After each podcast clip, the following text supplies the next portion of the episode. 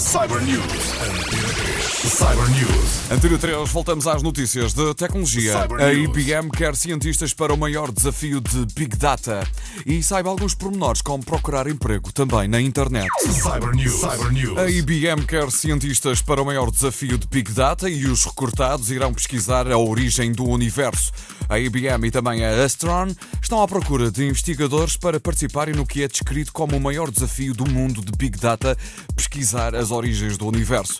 As duas organizações estão a convidar professores, cientistas e estudantes universitários qualificados para participarem de um evento que é um recrutamento virtual para posições em aberto no projeto DOM.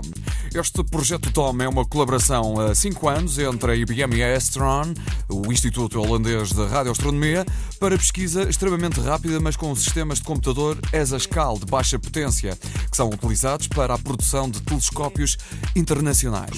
Cyber News. Cyber News. Se está à procura de emprego, o site do Instituto de Emprego e Formação Profissional, além de o ajudar obter um trabalho, dá-lhe algumas informações preciosas. Comece por se inscrever como candidato neste centro de emprego através de duas opções.